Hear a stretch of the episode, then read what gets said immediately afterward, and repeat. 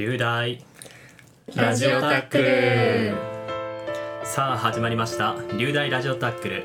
この番組は龍谷大学コミュニティマネジメント学科の学生が龍谷大学の今を伝える番組です。この番組は FM79.7MHz 京都三条ラジオカフェにて放送を行います。また去年と同様に京都三条ラジオカフェに加えて舞鶴にある FM77.5MHz FM 舞鶴でもお送りしますこの放送は2023年7月14日に収録しています今喋ってるのは3回生の辻本です今月は司会進行を担当します他のメンバーも自己紹介お願いしますはい。えーっと、龍谷大学社会学部コミュニティマネジメント学科 4,、えー、4回生の山根相馬です。よろしくお願いします。よろしくお願いしますお願いします。はい。同じく四回生の脇坂優衣です。よろしくお願いします。よろしくお願いしまますす。同じく2回生の小泉あかりです。よろしくお願いします。お願いします。お願いしお願いします。はい、えー本日のラジオタックルではアドミッションサポーターと学校生活紹介でお送りします、うんではね、えー最初のコーナーで、えーラジオタックルだけでなくアドミッションサポーターにも所属している小泉さんから、うん。アドミッションサポーターについてその説明をお願いします。あはい、アドミッションサポーターにも所属してます小泉です。よろしくお願いします。とアドミッションサポーターっていうのは、はいまあ、主な活動内容としては春と夏と秋に、えー、とオープンキャンパス開催されるんですけど、まあ、そのオープンキャンパスを通して、まあ、キャンパスツアーとか、まあ、企画とかいろいろするのを込みで保護者の方とか高校生に、まあ、大学生から見た龍谷大学の魅力を伝えることを中心に活動している学生団体になってます。でこのアドミッションサポーターっていうのはまあ実はその中でも6つの班に分かれてまして、企画班とクラブ班とツアー運営班とイベント班と制作班と広告班の6つに分かれてるんですよ。で、まあ、それぞれ活動いろいろしてまして企画班やったらそのオープンキャンパスの時にあの学生企画っていうのがあって、まあ、今大学生困難してるよとかまあこういう一日送ってますっていうのをパワポとか使ってあの来てもらって皆さんに発表するっていう形。であのそういう企画をしている班。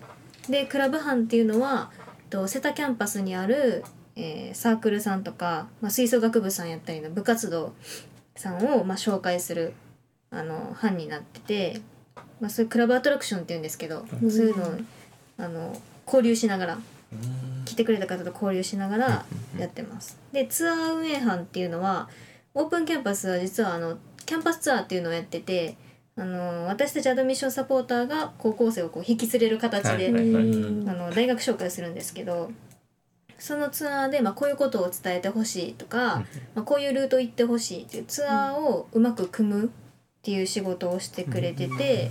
あとは、まあ、あの大学説明会とかいうのも運営している班になってます。でイベント班っていうのがあのアドミッションサポーター実は、まあ、オープンキャンパスだけじゃなくて他にもあの新館とか、運動会とかも毎年やってるんですけど、うん。あのアドサポだけででそういうのを、まあ、みんなが楽しめるように仲良くこう、ね、175人もいるんで、はい。楽しくできるようにっていうのでイベントを企画してくれる班になってます。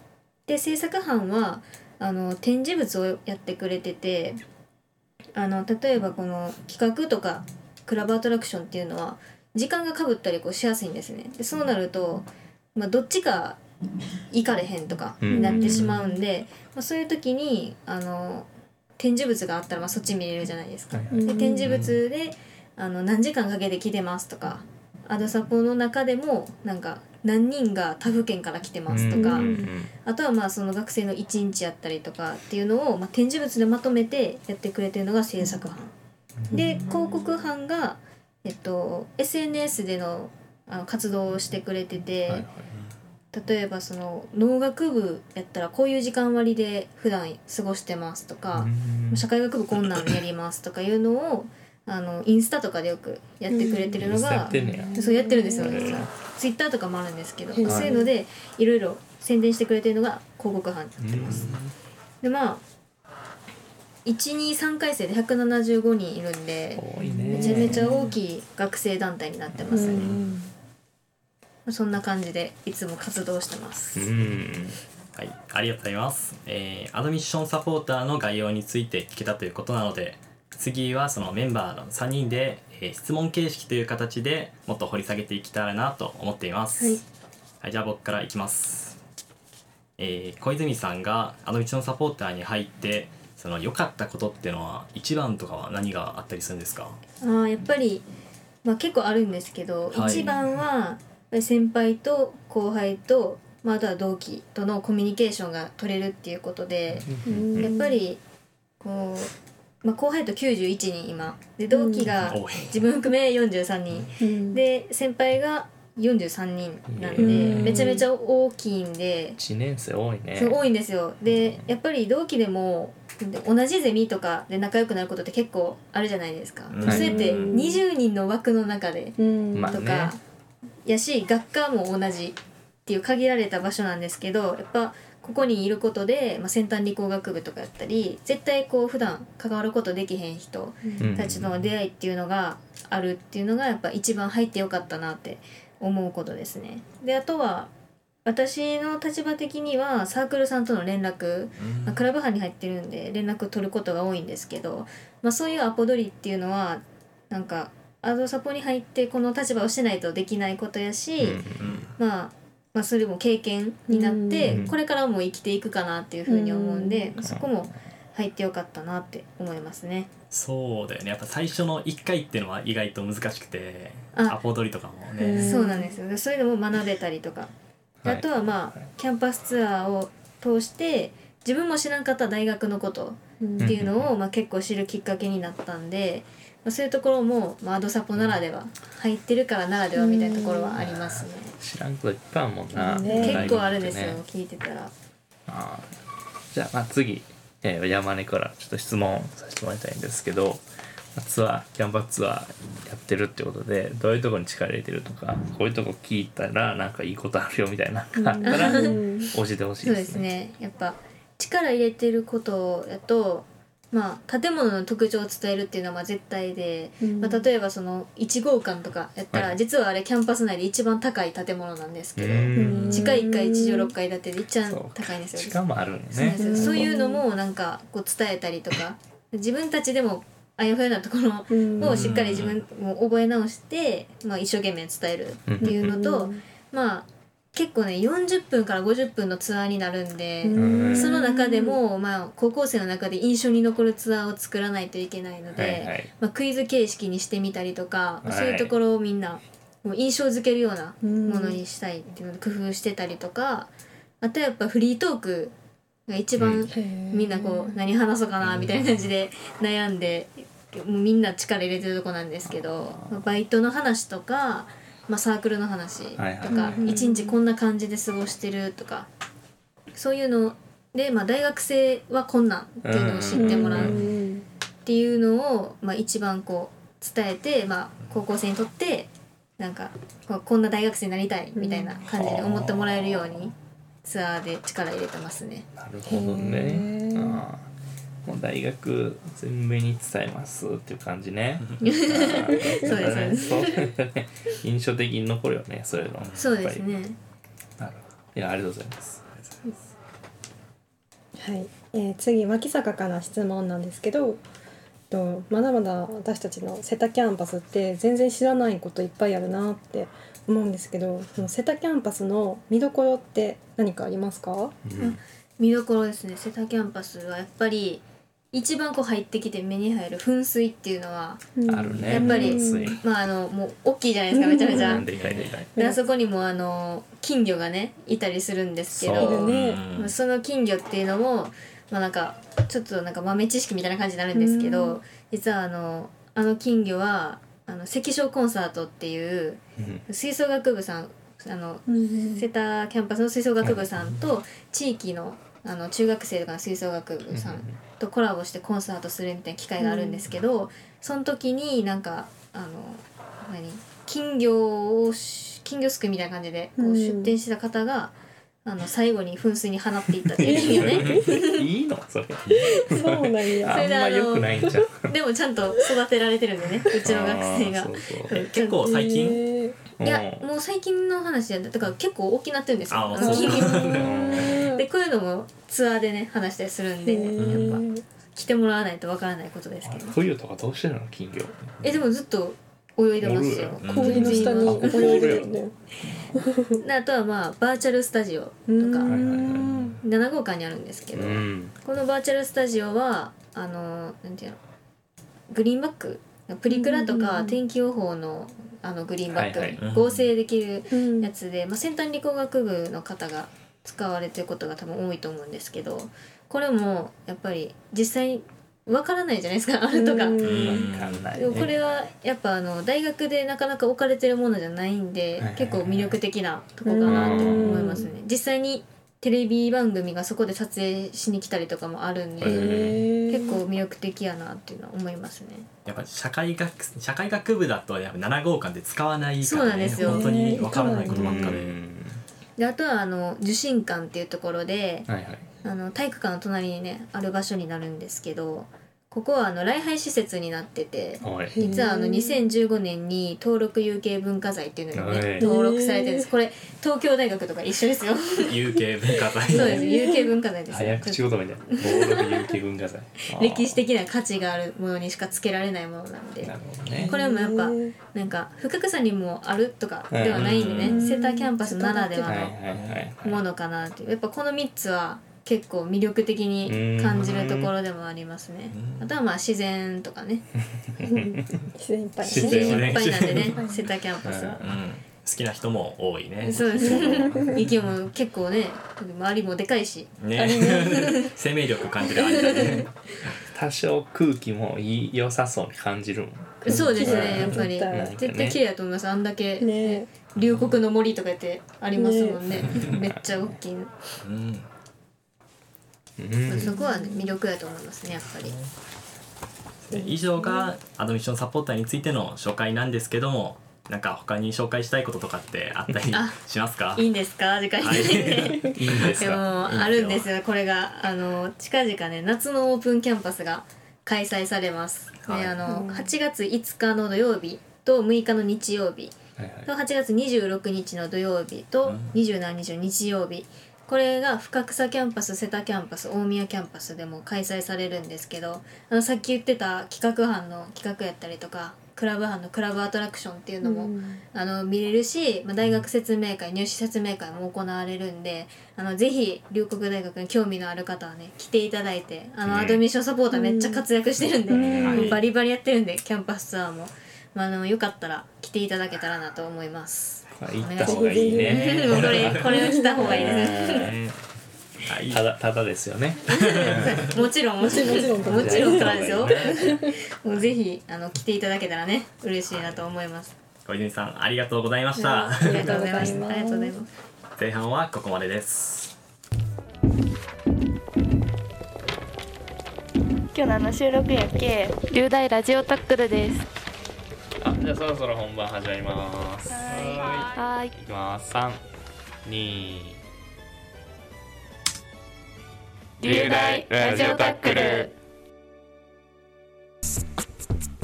ララ。ララ。ラ。ラジオタックル。毎月放送第4土曜日。ラジオタックル。ラジオタックル。ラジオタックル。流大ラジオタックル。流大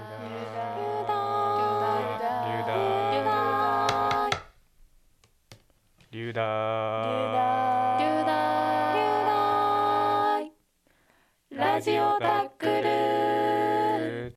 流大ラジオタックル FM79.7MHz FM77.5MHz でお送りしています。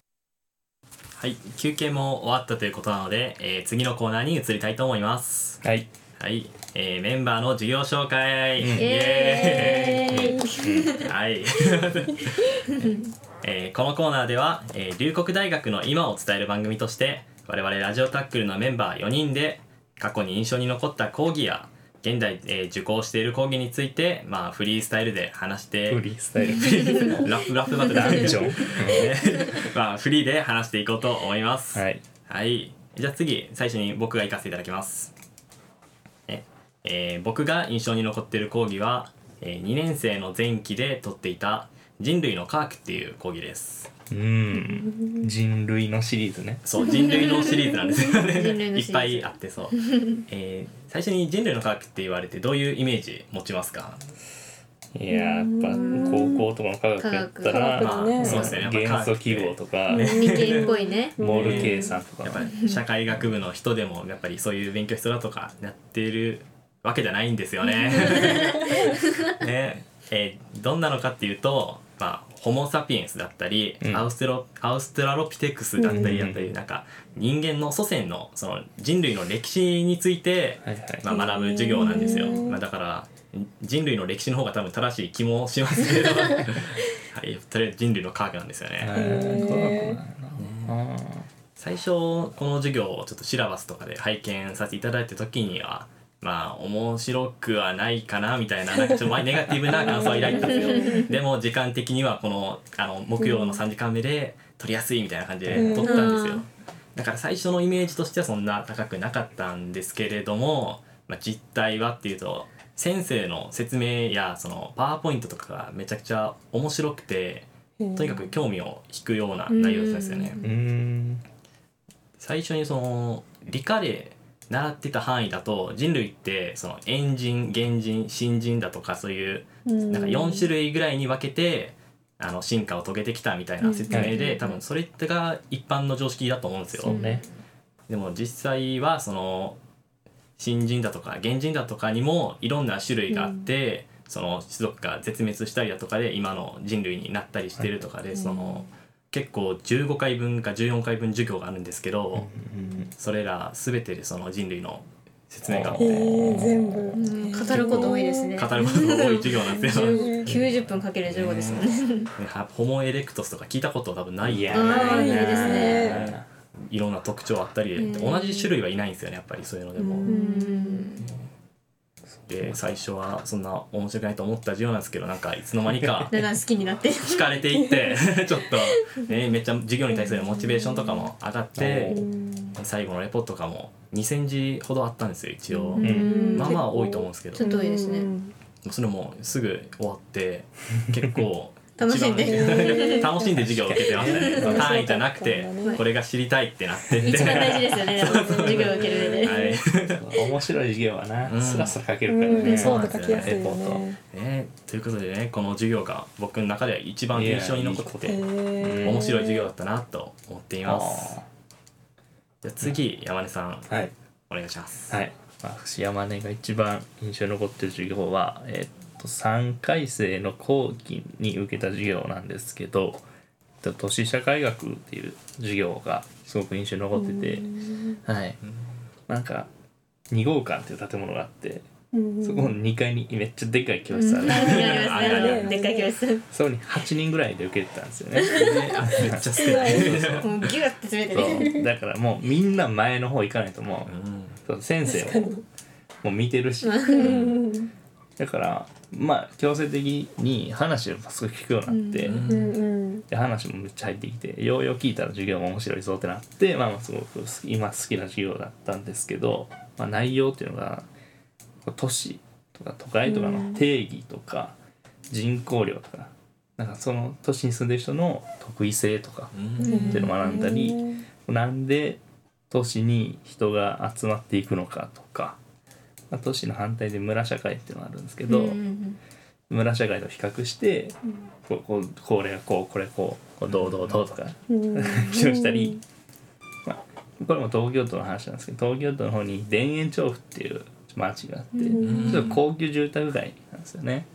でまあそのもともと辿っていったら田園都市計画みたいなのがあってなんかちょっとこう高い土地高くしてこう住む人をなんか選別じゃないけどうん。しましょうみたいな計画があったらしくてそれの名残でその土地も高くなってるとか、へはい、で、まあ、地域コミュニティのお勉強とかなんかしてすっごい面白かったなっていうね。はい。知識になりますよね。なりますね。社会学だよねやっぱり。社会学ですね。うん受けてる時もあ社会学してるなーって思いながら受けてた、うん。うん。面白かった。です先生の話ほんで面白いっていうのが一番でかかったかなうんっていうのが。重要ですよね。へなんかスラムスラム街とかのーうん。研究してる人でその現地の体験とか話してくれはって「へえ」とか。なんか「へえ」っていうのは知識が身につく授業だったなっていうのを思って、あもしなんか社会学でなんか社会学でやりたいことないなって思ってる人いたらちょっと都市社会学 授業受けてほしいなって思いますね。ちょっと興味ありますね、いや受けてほしい。これはまあ以上ですかね。はい、じゃあ次脇坂さんお願いしますはいで私が紹介したいなと思ってる授業は私が今所属してるゼミについて紹介したいです。はい。と私あのコミュニティマネジメント学科の学生やったら、まあ、多分わかるかなと思うんですけど、うん私が所属してるゼミが松浦ゼミうなんですよ。ん。でゼミで何をしてるかっていうと私が今4回生なので卒論に取り組んでいます。で、えっと、私のこの松浦ゼミがちょっと他のゼミと変わってるなと思ってることがあってうんそれがその卒論を書くためにフィールドワークっていう活動に行くんですよね。でこのフィールドワークっていうのが、えっと、自分の興味の持ってるある実習先あの地域とか場所とかに実際に行ってそこで、まあ、体験したこととか学んだこととかを卒論にまとめていくっていう作業になります。でゼミではその卒論の進捗状況とかあとはなんかこれからどういうふうにしていきますよっていうのを発表し合ったりする時間をあのもらっています。で結構あの活動的なゼミだなって思うのと、うんうんすごいこう授業内でバンバン質問し合ったりとかするんでその質問する力とか発表する力とかもつきますしで何よりもそのゼミの雰囲気がめちゃくちゃいいんですよ。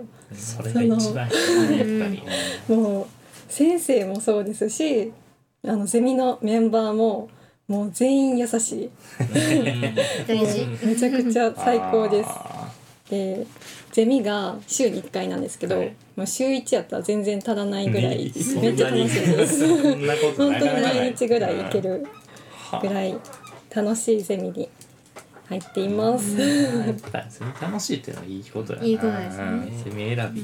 やっぱフィールドワークがめちゃくちゃ、そうね。う特徴ね的で、すごい珍しいかなっあんま聞いたことなていもんな。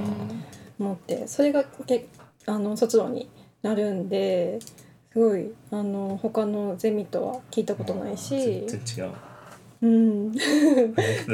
先生によって特徴ありということで、僕はひたす一人ひたすらうん文献読みま。みんなでやる方が楽しいです楽しいねね。楽しいんではいできます。いいと思うね。めっちゃ楽しいです。松浦先生。じゃあ次小泉さんお願いしますあ私は今履修中なんですけど、はいはいメディア表現技法っていう授業がありまして もしかしてこれ実は実は松浦先生なんですよね松浦先生。松浦先生なんですよで。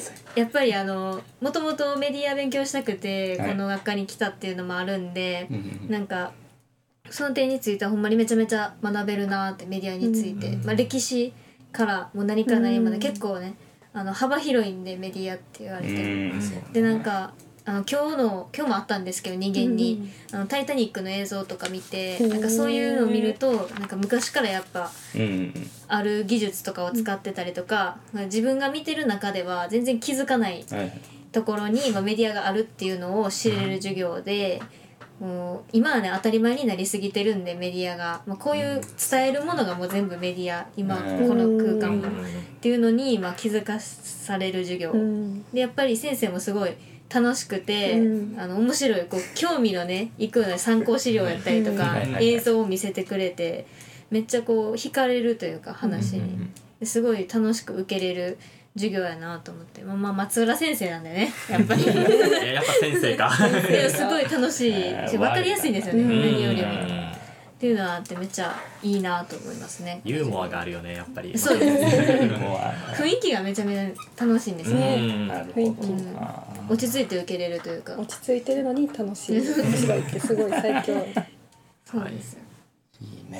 ねでは最後にね今回の放送の感想をちょっと山根さんにいただきたいと 思います。はい。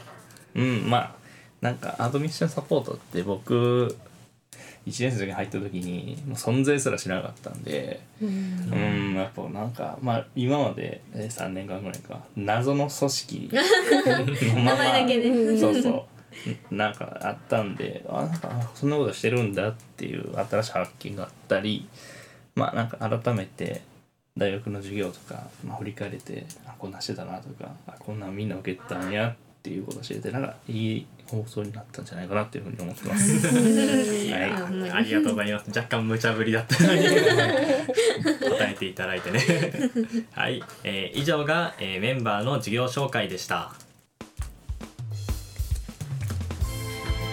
そんなこんなであっという間にお別れの時間となってしまいました。はい、はい、今回の放送で龍谷大学について理解を深めることができたのではないでしょうか。うん、はい、最後まで聞いていただきありがとうございました。龍大ラジオタックルは Twitter、Instagram をやっています。アカウント名はアットマーク龍大ラジオです。番組への意見や質問など皆さんのお便りをお待ちしております。次回の放送は8月26日です。本日の放送の相手は辻本山根脇坂小泉でお送りしましたさようなら。さようまだか、まだやった。これまだやったね。それではまた来月にお会いしましょうささようなら。ここでした。流大ラジオタックルこの番組は FM79.7MHz 京都三条ラジオカフェ FM77.5MHz FM 舞鶴よりお送りしました。